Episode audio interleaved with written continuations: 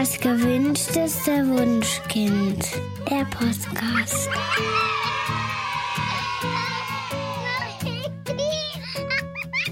Hallo und herzlich willkommen zu Das gewünschteste Wunschkind, der Podcast. Mit Daniel Graf und Katja Seide. Zu Gast heute bei uns sind Nina und Faye. Nina ist eine erwachsene Transfrau und Faye ist zehn Jahre alt und divers. Darüber wollen wir heute etwas genauer sprechen, weil viele Hörerinnen mit den Begriffen vielleicht noch nichts anfangen können. Erst einmal Hallo, ihr beiden. Hallo. Hallo. Äh, Nina, ich kenne dich aus der Blogger-Szene und dort kennt man dich als Frau Papa. Was hat es denn mit diesem Namen auf sich? Auch der Name hat eine einfache Geschichte. Und zwar war es so, dass ich ein Gespräch hatte mit meiner Frau und wir eigentlich darüber gesprochen haben mit dem neuen Namen. Damals war die Namensänderung im Raum, wie sich dieser familieninterne äh, Titel eigentlich verändern soll. Und ich habe gesagt, ich will dieses Wort, dieses Wort Papa ist für mich mit viel Liebe verbunden, das will ich nicht aufgeben. Und die Kinder können entweder eben den neuen Namen benutzen, also Nina oder Papa zu mir sagen. Und das blieb dann dabei.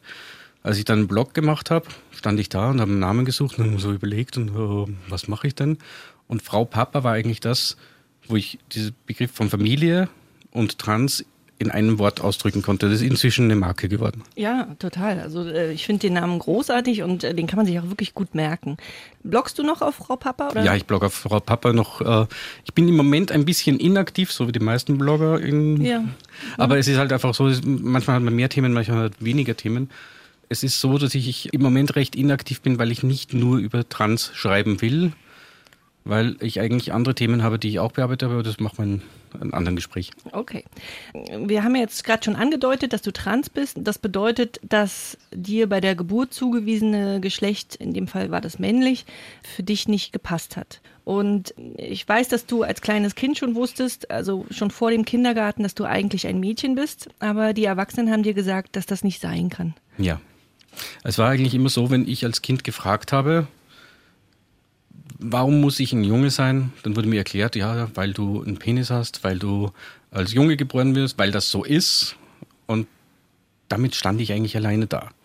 Ich wusste für mich sehr genau, dass es nicht stimmt, dass ich kein Junge bin. Ich habe mich wirklich bei einem Mädchen viel mehr identifiziert und ich habe im Großen und Ganzen diese zerrissene innere Seele gehabt, wo ich gesagt habe, ich muss in diesem Körper leben und äh, ich darf kein Mädchen sein. Und egal wie ich es kommuniziert habe, das wurde damals nicht verstanden. Das war allerdings in den 70er Jahren. Mhm. Könnte man sagen, das ist damals so gewesen. Leider kenne ich noch viele Familien, wo das bis heute so läuft. Ich muss nochmal nachhaken, weil jemand, als jemand, der als Cis geboren ist, also wie ich, wie, wie, wie fühlt man sich denn als Mädchen? Also ich weiß, ich weiß, ich weiß nicht mal, ob ich mich als Mädchen fühle, ehrlich gesagt. Ich, Also, äh, du hast jetzt gerade einen Begriff verwendet, nämlich cis. ja, Das ist wirklich im Lateinischen das Gegenteil vom Wort trans. Ja. Also die auf der einen Seite und die auf der anderen Seite, die auf der einen Seite heißen trans, die auf der anderen Seite heißen cis. Es ist eben die nicht wertende Bezeichnung für Menschen, die nicht trans sind. Und ich habe mal mir erlaubt, Cis-Menschen zu fragen, Cis- Cis-Frauen zu fragen, woran sie ihr Frausein festmachen. Weil Trans-Menschen werden immer wieder gefragt, ja, woran hast du das erkannt oder wie definierst du das? Cis-Menschen werden das eigentlich nie gefragt. Ich habe dann festgestellt, dass viele Transfrauen sehr genau wissen, woran sie ihr Frausein festmachen, nämlich eigentlich an dem, dass sie einfach sie selbst sein dürfen. Dass sie das sein dürfen, was sie sind. Auch Transmänner haben oft das Gefühl, eben freier zu sein. Cis-Menschen haben Erklärungen gebracht, es ging von Fortpflanzung über Genitalien, über ja, das wurde mir so gesagt und das passt so oder ich habe nie drüber nachgedacht. genau. Und dieses nicht drüber nachdenken, das kann sich ein Transmensch nicht leisten, weil wir müssen drüber nachdenken, weil es uns ständig beschäftigt. Das heißt, es fühlte sich immer falsch an, sozusagen. Es fühlte sich falsch an. Das, was uns gesagt, also was mir gesagt wurde, dass ich ein Junge wäre, das fühlte sich immer falsch an. Okay, und du hast dich danach gesehnt, Kleider anzuziehen oder woran hast du das festgemacht? Das ist eine sehr schwierige Frage. Ja, ich habe in ganz, ganz frühen Kindheit wollte ich immer Kleider, Röcke, Schürzen, lange Haare, Zöpfe und so. Und habe das eigentlich so sehr von äußeren Bildern vom Rollenbild festgemacht. Später, so Richtung Pubertät, kam für mich eigentlich das dazu, dass ich unglaublich gerne eine Schwangerschaft erleben wollte, Mutter werden wollte. Mir aber klar war, ich kann das nicht. Also auch wirklich sehr klassische äh, Rollenbilder, die da sozusagen auf mich eingewirkt haben. Und erst viel später war es so, dass ich festgestellt habe, okay, nein, es ist dieses das, was ich bin, dieses Starksein, Maskulinsein, dieser Kerl sein, das, das ist einfach falsch gewesen. Das war weniger so die Äußerlichkeiten und das war eben auch in der Transition das spannend. Das Transition ist der Prozess von der alten zugewiesenen Rolle in die neue. Mhm. Da war es wirklich so, dass es einen gewissen Punkt gab, wo ich festgestellt habe, okay, jetzt trage ich Jeans und T-Shirts und fast die gleichen Schuhe wie vorher, mhm. nur mit ein bisschen mehr Absatz. Aber das, ist der einzige Unterschied ist eigentlich nur, dass das ein bisschen anders geschnitten ist. Ich habe modisch habe sich nicht viel verändert. Es hat sich der innere Zustand verändert. Okay. Ist, ich bin jetzt auch hier, ja, ein bisschen Make-up im Gesicht, aber sonst ist nicht viel anders als vor zehn Jahren war, von der äußeren Erscheinung her. Es ist nur, ich fühle mich wohler in meiner Haut, weil ich einfach Frau sein darf. Wunderbar. Und wir haben ja ähm, eine kleine Expertin heute auch mit dabei, mhm. nämlich Faye. Expertin deshalb, weil du jetzt gerade in dem Alter bist, das ich für wichtig finde. Mhm. Und du hattest auch gerade deinen Eltern gegenüber, ähm, hast du dich geoutet und ähm, bist inzwischen divers. Was bedeutet denn divers eigentlich? Also divers, das bedeutet, dass ich mich also auf keinen Fall als Junge fühle, aber auch nicht so ganz als Mädchen fühle. Also du bist dazwischen? Äh, du bist, du kannst weder mit dem einen noch mit dem anderen was anfangen. Also mit dem Mädchen sein könnte ich mehr anfangen als mit dem Junge sein. Okay. Und das heißt, du wirst dich quasi noch entscheiden oder wird, also ist es das möglich, dass du dein Leben lang sozusagen irgendwie dazwischen bist? Also meine Pubertät und so, das sollte definitiv in die weibliche Richtung gehen, weil Stimmbruch und Brustbehaarung, das, nein, danke, das will ich nicht. Und ich bin auch ein bisschen hin und her, weil manchmal fühle ich mich auch mehr als Junge als als Mädchen. Okay, also wir, wir, wir, lassen dir, oder nicht wir, sondern deine Eltern lassen dir einfach die Zeit ähm, rauszufinden, sozusagen, wer, wer, du bist. Jetzt habe ich in der Vorbereitung unseres Interviews äh, nach deinen Pronomen gefragt und mir wurde gesagt, dass das eher sie ist. Also man sollte dich als Mädchen ansprechen. Ja, das ist definitiv so, weil die meisten Menschen verstehen sich mit Neopronomen, also Pronomen wie sie oder xier, mhm. ähm, die verstehen das nicht so. Also sie, das am meisten zutreffende und einfachste Pronomen. Das stimmt, das wollte ich dich auch gerade fragen. Also es gibt diese, im, im, Englischen ist es relativ einfach. Da sagt man they und, und them. Und ähm, ich finde, wenn ich im Englischen spreche, dann geht mir auch das gut über die Lippen. Aber dieses xier oder siehe, da weiß ich auch immer nicht, wie man das beugt oder was auch immer. Ähm das ist allerdings gar nicht so schwer. Okay, also es gibt viele nicht-binäre Menschen, die Neopronomen verwenden, die zum Beispiel Sia verwenden oder Xia, die einfach nur gefragt werden müssen, wo man sagt, okay, wie verwende ich das? Sia, es ist so, wir haben jemanden in der äh, Familie, die Person verwendet das Pronomen Sia und das ist eben Sine, Kinder, und, und da, gibt es sämtliche Formen. Man muss die Person nur fragen, man muss mit den Menschen reden. Und natürlich, ich kenne halt leider genau, noch keinen. Das Problem ist eigentlich mit den Neopronomen, dass das viel zu wenig verbreitet ist, mhm. viel zu wenig im Gespräch ist und ganz, ganz viele also Kommentare, die ich bekomme, ist das, ach, das, da weiß man ja nie, was man verwenden soll und, und das wird eigentlich abgelehnt, weil es nicht verbreitet ist. Mhm. Wobei dann kann es nie Fuß fassen. Ja, also genau. wie, wie soll was Fuß fassen und wie soll sich was verbreiten, wenn man es nicht verwendet? Und wir haben in der Familie, verwenden wir auch äh, immer wieder auch Neopronomen, auch für Faye. Wobei wir jetzt im Moment für die Schule eben das weibliche Pronomen üben. Und der Grund dafür ist eigentlich traurig, weil wir versuchen, dass es weniger Mobbing gibt, dass Faye sich an dieses weibliche Pronomen gewöhnen kann, weil mit dem Pronomen Xier, das wir in der Familie auch verwenden, ist das Risiko für Mobbing größer, weil muss immer wieder erklärt werden, wird, wird immer wieder schief angeguckt, wird immer gesagt, was ist das und sonst was. Auch das ist im, im Englischen oder Amerikanischen dann schon besser, ne? Da wird ja. eben dieses they ganz normal genutzt. Kannst du mir und auch unseren Hörerinnen so ein paar Beispielsätze mit, mit den neuen Pronomen geben? Also Für nicht-binäre Themen bin ich wahrscheinlich die falsche Ansprechpartnerin. es ist so, da würde ich wirklich sagen, mal eine nicht-binäre Person einzuladen, weil es ist bei uns so, es berührt zwar unsere Familie und wir haben so Ansätze, wo wir es verwenden, aber es ist zum Beispiel so, Xine Lehrer wissen zum Beispiel sehr, wie sie mit unserem Kind umgehen müssen. Und Xin Bruder hat eine Zeit lang gebraucht, um zu sehen, dass Xin eine Schwester ist. Mhm. Es ist, Xia ist, ist ein, ein sehr schönes Wort für mich und ich, ich mag das sehr, weil es das, das Sie ist so ein Zusammengesetz aus Sie und Er. Und dann hat man immer so diese beiden Geschlechter auch im, im Kopf. Und mir gefällt persönlich das Xia sehr schön, das Faye äh, für sich gewählt hat, weil es eben diese Geschlechtsbindung nicht hat. Ja, ich, also wenn, wenn du es jetzt ja. spricht, hörst, hört sich zwar für mich ungewohnt an, aber ich verstehe doch sozusagen, was du sagst und sagen willst. Also ich werde mal gucken, äh, ob ich das irgendwie auch in meinen Sprachgebrauch aufnehmen kann. Was das in, in der deutschen Sprache wirklich leider ist, dass wir kein, kein grundlegendes Wort dafür haben. In Schweden wurde ja das ganz anders gemacht mit dem Hen, aber wir haben in Deutschland nicht eine Politik, die uns unterstützen wird, die nicht-binäre Menschen unterstützen wird, weil im Moment haben wir das, dass Trans-Menschen von der Politik eher sehr schlecht behandelt werden. Ja. Das war jetzt noch höflich gesagt. Darauf kommen wir auch später noch zu sprechen. Nina, lass uns noch mal äh, in deine Kindheit gehen. Wir haben ja schon gesagt, dass die Erwachsenen um dich herum das eher unterdrückt haben, dass du gesagt hast, dass du ein Mädchen bist. Und das hat eine wirklich lange Leidensgeschichte nach sich gezogen, weil dein Körper in der Pubertät dann sich zu dem eines Mannes entwickelt hat. Ja. Kannst du da noch ein bisschen zu erzählen? Also ja, in der Pubertät hatte ich eine ganz, ganz gute Freundin. Und ich hatte meine Schwierigkeiten mit meinem eigenen Körper, der sich in die falsche Richtung entwickelt hat, wo ich wirklich festgestellt habe, okay, das geht jetzt, ich hätte gern Brüste, habe keine gekriegt, dafür habe ich Haare auf der Brust gekriegt. Ich habe einen Stimmbruch gehabt, den ich absolut nicht wollte. Ich hatte so eine schöne, auch Gesangsstimme und ach, es hat mir einfach, diese Hormone haben mir meinen Körper immer mehr kaputt gemacht und dann habe ich diese Freundin angesprochen und habe gesagt, ich möchte so gerne eine Frau sein.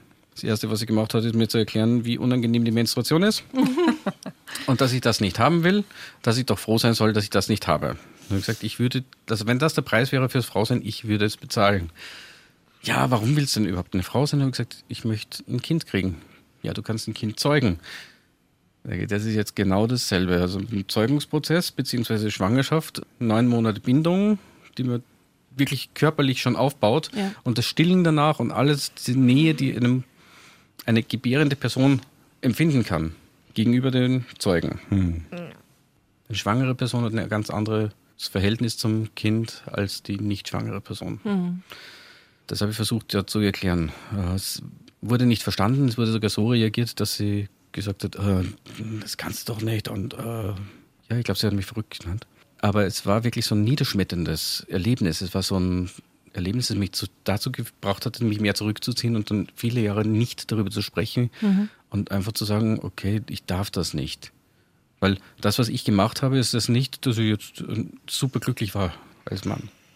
Ich war sehr unglücklich als Mann. Mhm. Ich habe mir nur nicht erlaubt, das zu zeigen. Ich habe mir nicht einmal erlaubt, das zu denken. Ich habe mir nicht erlaubt, auch nur zuzulassen, dass ich eine Frau sein könnte, weil alles, was war, das, okay, man, da waren die Travestie-Shows, die Drag Queens, was auch immer, das war immer Männer in Frauenkleidern und dann, damit wurde ich gleichgesetzt. Mhm. Und alles, was weiblich war, du bist ein Mädchen, war ein Schimpfwort. Wenn man irgendwo auf Männer gestanden ist, du bist schwul, alles war ein Schimpfwort. Und diese, alles, was irgendwo mir eine Möglichkeit gegeben hat, ich zu sein, durfte ich nicht und musste ich eigentlich als abwertend wieder spüren. Mhm.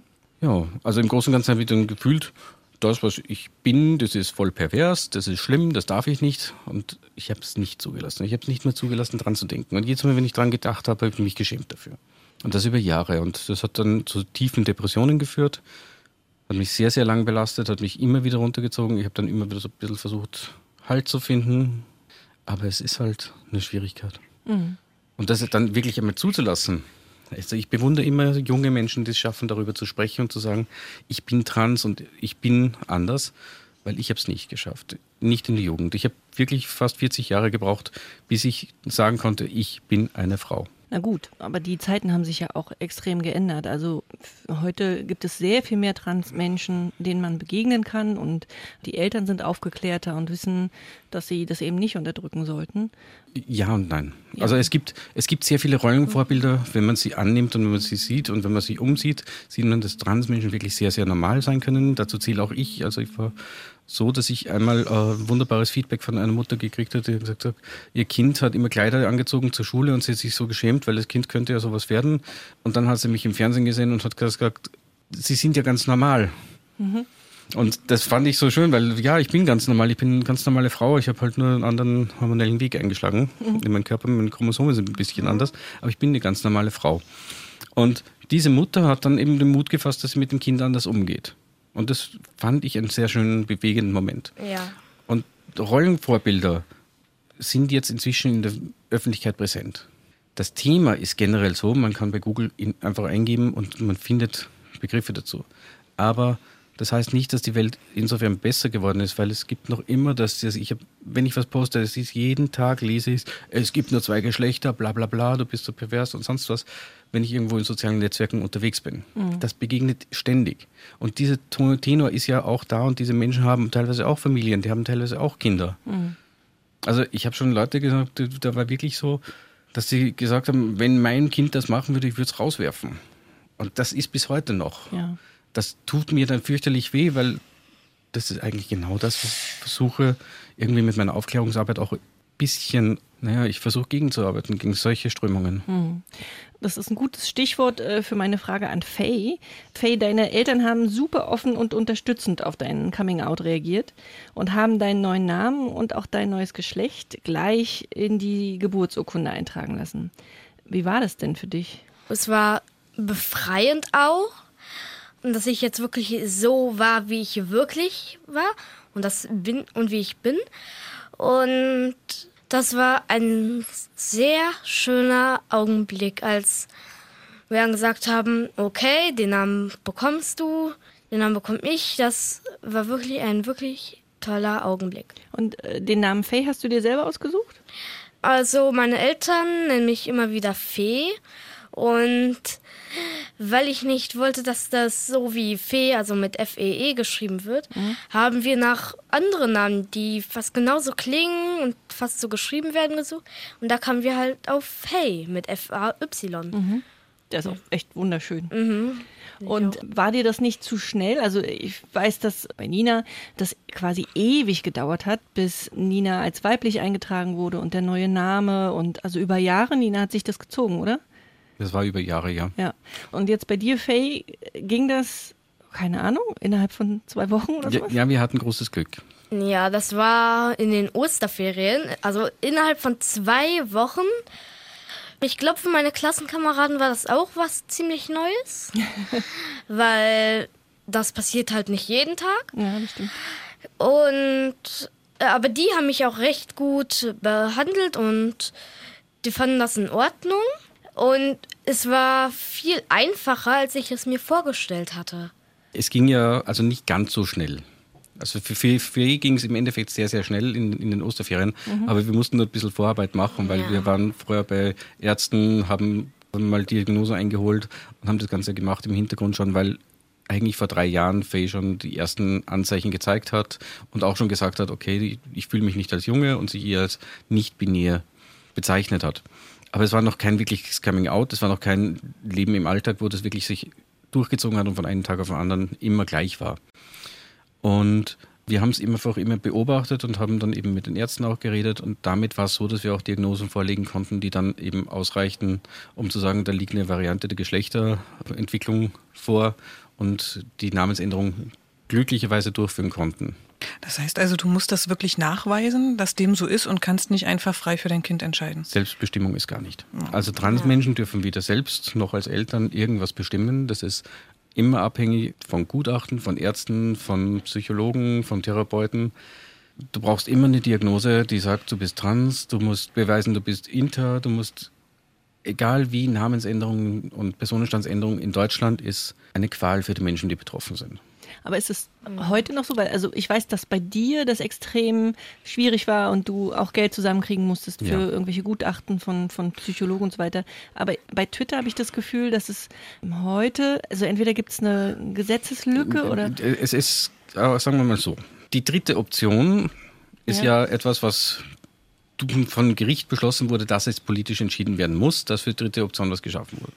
Dementsprechend wurde die Personenstandsänderung im Paragraph 45b des Personenstandsgesetzes geändert, sodass Menschen mit einer Abweichung von der Geschlechterentwicklung, also Variante der Geschlechterentwicklung, mit diesem Paragraphen die Namensänderung und Personenstandsänderung durchführen dürfen.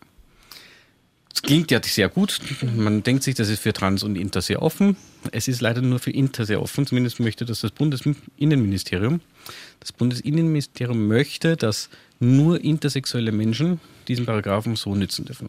Die Transmenschen sollen nach wie vor nach transsexuellen Gesetz gehandhabt werden. Das heißt, drei Jahre leben in der neuen Geschlechterrolle, bis du den Antrag stellen kannst, bis du die Gutachten machen kannst, bis du die Namensänderung bei Gericht beantragen kannst und dann eben warten musst, bis das Gericht das Ganze entscheidet. Warte mal, das ist jetzt dieses neue transsexuellen Gesetz? Das ist noch das alte. Das, das neue ist ja jetzt äh, gestoppt worden, also Gott sei Dank nicht entschieden worden oder nicht vorgelegt worden. Das neue hat minimale Veränderungen auf der einen Seite, dass die Gutachter wegfallen und dafür Berater reinkommen. Also man muss sich wieder vor irgendjemanden hinstellen und muss sich beraten lassen.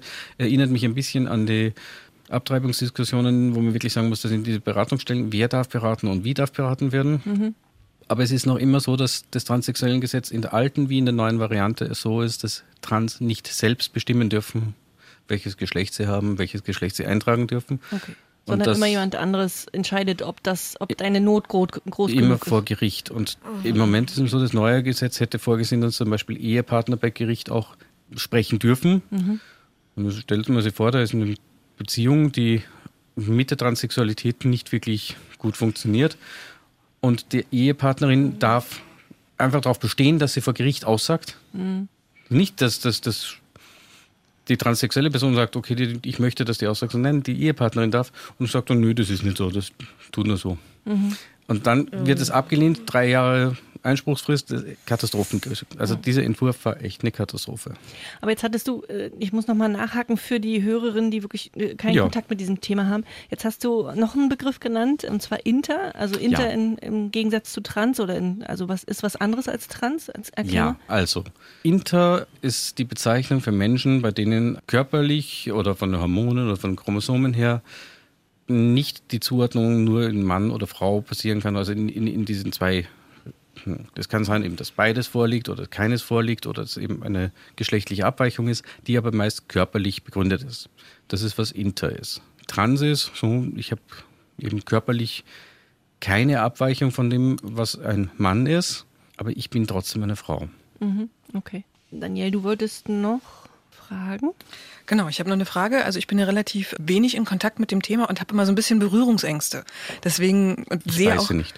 Nein, mittlerweile auch gar nicht mehr, weil Nina ist echt total toll und hat eine super Ausstrahlung. Aber trotzdem, wenn ich jemanden auf, die, auf der Straße sehe, weil ich einfach noch nicht sehr viel Erfahrung habe, ähm, fällt es mir schwer, mit demjenigen in Kontakt zu kommen, einfach aus Angst, dass ich was falsch mache. Deswegen stellt sich mir natürlich die Frage, was sind so die Fettnäpfchen, in die ich treten könnte, irgendwelche blöden Fragen, die ich stellen könnte. Was gibt es da, was euch trifft, was ich gar nicht böse meine? aber unangemessen wäre. Ich muss schon schmunzeln, weil auf der Straße Menschen, die ich anspreche, die spreche ich meistens aus dem Grund an, weil ich von denen was möchte oder mit denen was, was möchte. Einfach so spreche ich Leute sehr selten an, außer sie brennen oder sie. Ja. Aber es generell, ich verstehe, was du meinst. Also wenn, wenn du sozusagen irgendwie eine Transperson begegnest auf einer Party, was auch immer, ihr steht nebeneinander. Genau, und ich möchte ins Gespräch und du möchtest ins Gespräch kommen. Einfach normal mit dieser Person sprechen. Also es ist ganz leicht, Fettnäpfchen, die man vermeiden kann. Oh, ich kenne jemand, die so ist wie du. Weil wenn du jemanden kennst, die so ist wie ich, dann kann ich sagen, sie ist Österreicherin oder sie ist übergewichtig oder sie ist eine mhm. Frau oder sie hat einen Bart. Das kann das sehr viel also sein. Stark pauschalisiert also die, die, diese pauschalisierende, oh, ich kenne jemanden, die ist so wie du und vielleicht möchtest du die ja mal kennenlernen. oh Oder ich habe mal jemanden getroffen, die ist so wie du. Das, das ist zum Beispiel etwas, was so ein richtiger Abturner ist. Ja, aber das ist auch, äh, oh, du bist lesbisch, kennst du sowieso. Genau, äh, auch. Ja, genau. Klar, wir kennen uns alle. oh ja, ich, ich, in meiner Schule war auch eine Lesbe. Ähm, kennst du die? Ja, es ist aber so, so, so man, man rennt in diese Fettnäpfchen rein und das passiert halt auch. Also da dann bitte einfach in ein normales Gespräch übergehen. Nie fragen nach den Genitalien. Nie fragen nach den Hormonzustand. Nein, okay, ich hatte mal ein Gespräch. Das ich wollte gerade sagen, hast du sowas schon erlebt? Tausendmal. Obstschnippeln, Obstschnippeln äh, in der Schule. Ja. So für Schulobst. Ich komme hin. Hallo, hallo Nina. Du bist doch die äh, aus der Klasse bla bla bla. Hast du eigentlich schon die OP? Oh. Das waren die Begrüßungssätze. Drei Sätze. Bumm. Da, ich habe mir gedacht, das gibt es, das mir jetzt nicht passiert. Also eine fremde Person begegnet mir und die erste Frage, die sie mir stellt, ist nach der Klasse. Die zweite Frage ist nach meinen Genitalien. Und das passiert wirklich immer wieder. Es ist Ich staune, vor der OP Leute da so passiert, nach der OP sind, ja. passiert. Es ist so, dass viele ja auch über meine OP gelesen haben und dann gibt es Leute, die begegnen mir das erste Mal und sagen dann, wie ist das jetzt so mit, äh, Wie sieht denn das aus? genau. Und dann, man, manchmal muster ich die Menschen und dann sage ich, okay, wenn du Zeit hast, könntest du es später noch sehen. Kommt aber noch nie, also ist noch nie jemand drauf zurückgekommen. ich, ich nehme das mit sehr viel Humor. Andere können das einfach nicht. Kann ich mir vorstellen. Also, äh, nie nach den Genitalien fragen. Auch nicht, wie weit bist du mit deiner medizinischen Behandlung?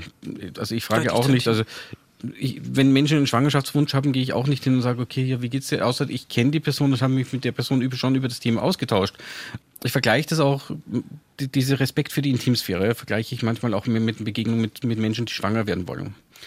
Da gehe ich ja auch nicht hin und sage, okay, ja, wie sieht's denn aus mit dem Eisprung, wie sind denn die Hormonwerte, bla bla bla. Das, das macht man ja nicht. Also es sei denn, man kennt diesen Menschen und man hat ein gutes Verhältnis dazu. Ja. Und bei Transmenschen ist auch so, alles, was unter der Gürtellinie ist, lassen wir mal komplett weg, es sei denn, die Person spricht es an. Alles, was medizinische Behandlung ist, lassen wir mal weg, außer die Person spricht es an.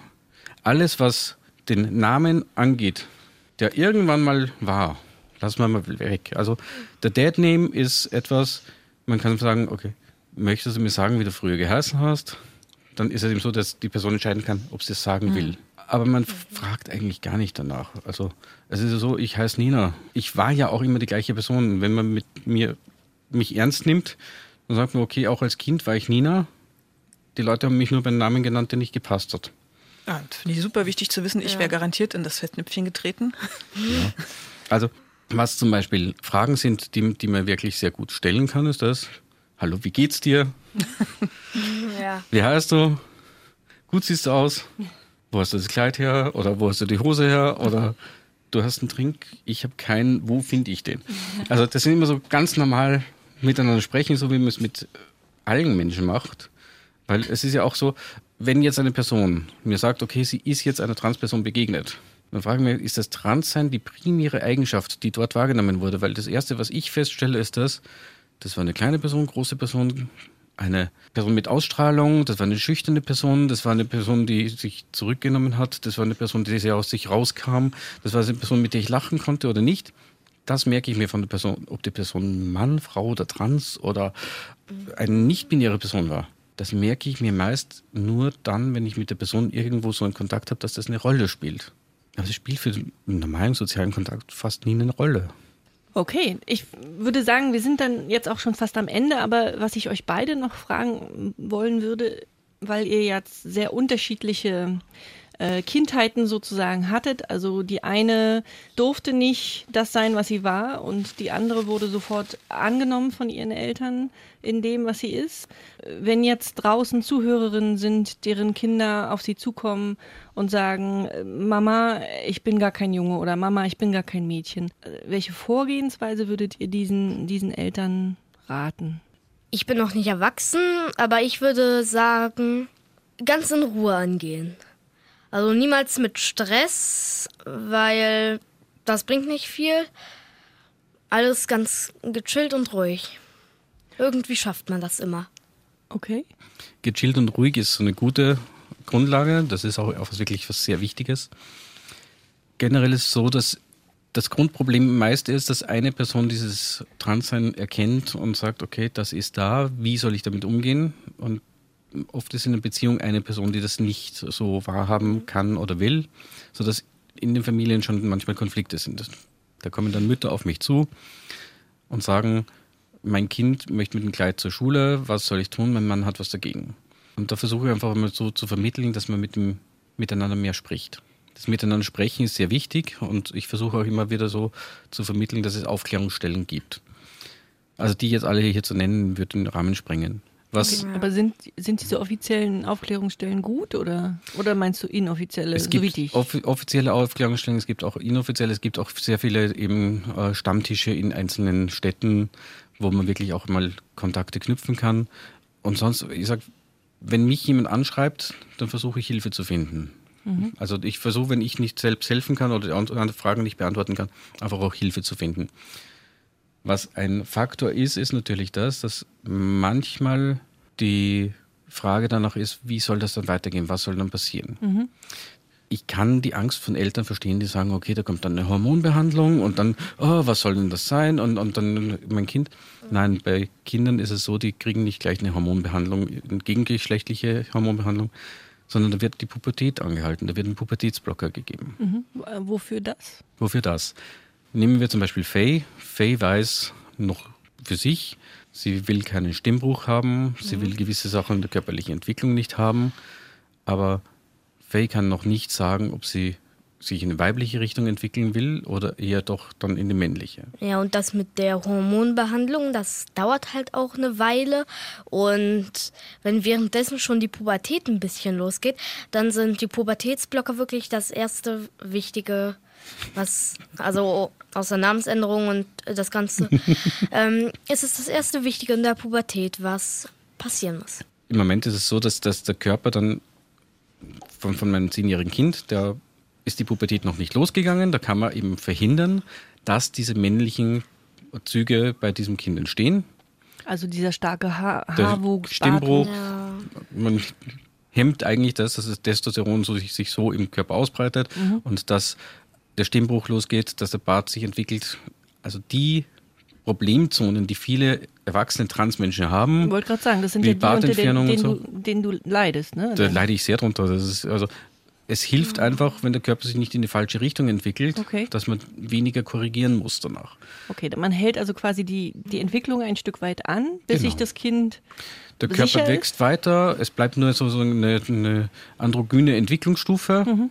Es bleibt, bilden sich keine Brüste und es bildet sich kein Stimmbruch. Es ist ein androgynes Wesen, das entsteht. Und diese Zeit hat dieses Kind die Möglichkeit rauszufinden, in welche Richtung es geht, wird von Ärzten begleitet. Und dann hat es aber nicht das, dass man den Körper komplett nochmal in die falsche Richtung drehen muss oder in, die, in eine Richtung drehen muss.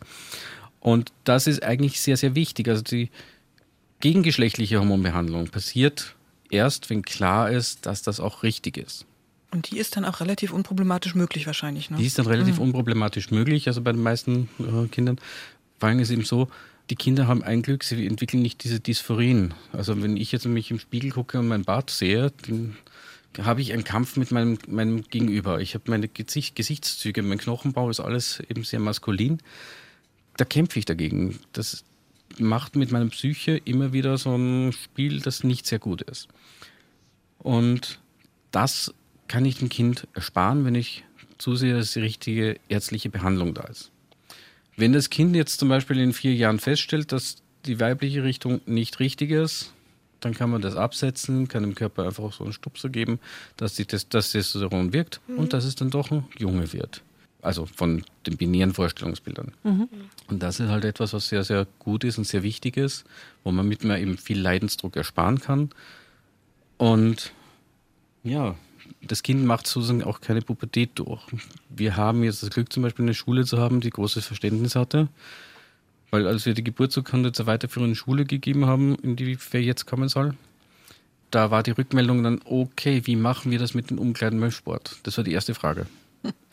Ganz okay. pragmatisch. Und wie macht man das? Wie macht man das? Also wenn man jetzt einen eigenen Raum hat, so wie eine leere Umkleide, die man nutzen kann, dann ist es eben eine Möglichkeit. Die andere Möglichkeit, die auch ist, ist das, die einen Kinder ziehen sich um und wenn die aus der Umkleide dann raus sind, kommt das andere Kind rein und umgekehrt dann beim Rausgehen. Also, dass man es zeitlich versetzt. Wenn man räumlich nicht die Möglichkeit hat, Kabinen zu trennen, kann man es zeitlich trennen. Okay. Ja gut, das ist tatsächlich pragmatisch. Okay, also haben wir, was, was halten wir fest? Wir halten fest, Eltern sollten Ruhe bewahren und Ja. chillen. Definitiv. Es ist nichts Dramatisches. Und man, die, der neueste Stand der Wissenschaft ist, dass man am allerbesten erstmal die Pubertät anhält und schaut, was das Kind in zwei, drei Jahren dann noch denkt und dann kann man in welche Richtung auch immer es sich entwickeln lassen. Es ist so, dass ganz, ganz selten vorkommt, dass Kinder, die eben sich als trans identifizieren, dann nicht trans sind. Das wird aber im Rahmen dieser Begleitung, von, während die Pubertät angehalten ist, wird das einfach festgestellt, wird einfach beobachtet, weil man hat dort eben Therapeuten und man hat ja Zeit. Ganz ehrlich, ein Menschen mit 30 Jahren fragt niemand, ob die Pubertät fünf Jahre früher oder später angefangen hat. Ja. Und äh, das ist eben das, man hat diese Zeit, man hat die Möglichkeit, auf dieses Kind einzugehen und kann dem Kind eben viel Leiden sparen. Das ist Gott sei Dank so, dass das relativ viele Ärzte auch so sehen, dass sie sagen, okay, wenn das unklar ist, lieber Pubertätsblocker und mal den Schaden verhindern und dann gucken, was rauskommt. Und Stand der Wissenschaft ist immer so eine, so eine Frage. Eigentlich ist es vor 100 Jahren schon mal Stand der Wissenschaft gewesen, wie man mit Trans umgeht. Ach so. Ja, da waren, da, vor 100 Jahren war es so, dass wir eigentlich schon so weit waren, dass Transmenschen medizinisch, eben Magnus Hirschfeld, sehr gut behandelt waren. Dazwischen hatten wir nur einen ganz großen Rückschritt, Rückschritt in der ganzen Entwicklung. Und wir haben jetzt eigentlich wieder so einen Punkt, wo wir lernen, dass doch wirklich auch, dass die medizinische Behandlung sehr vielschichtig sein kann, dass eben nicht für jeden Menschen eine OP passend ist. Es gibt Transmenschen, die auch ohne OPs äh, wirklich sehr gut mit dem Körper zurechtkommen. Es gibt Menschen, die brauchen mehr Aufwand und im Moment ist es im, im medizinischen System, also im Krankenkassensystem, noch nicht vorgesehen. Die Ärzte wissen viel mehr darüber und würden das gerne oft anders behandeln. Können sie nicht. Okay. Es gibt also noch viel zu tun. Ja. Wir haben wieder keine Selbstbestimmung, auch im, in Ja. dem Bereich. Also. Und als aller, allerletzten Punkt, Faye, du beatboxt jetzt bitte nochmal ins Mikro.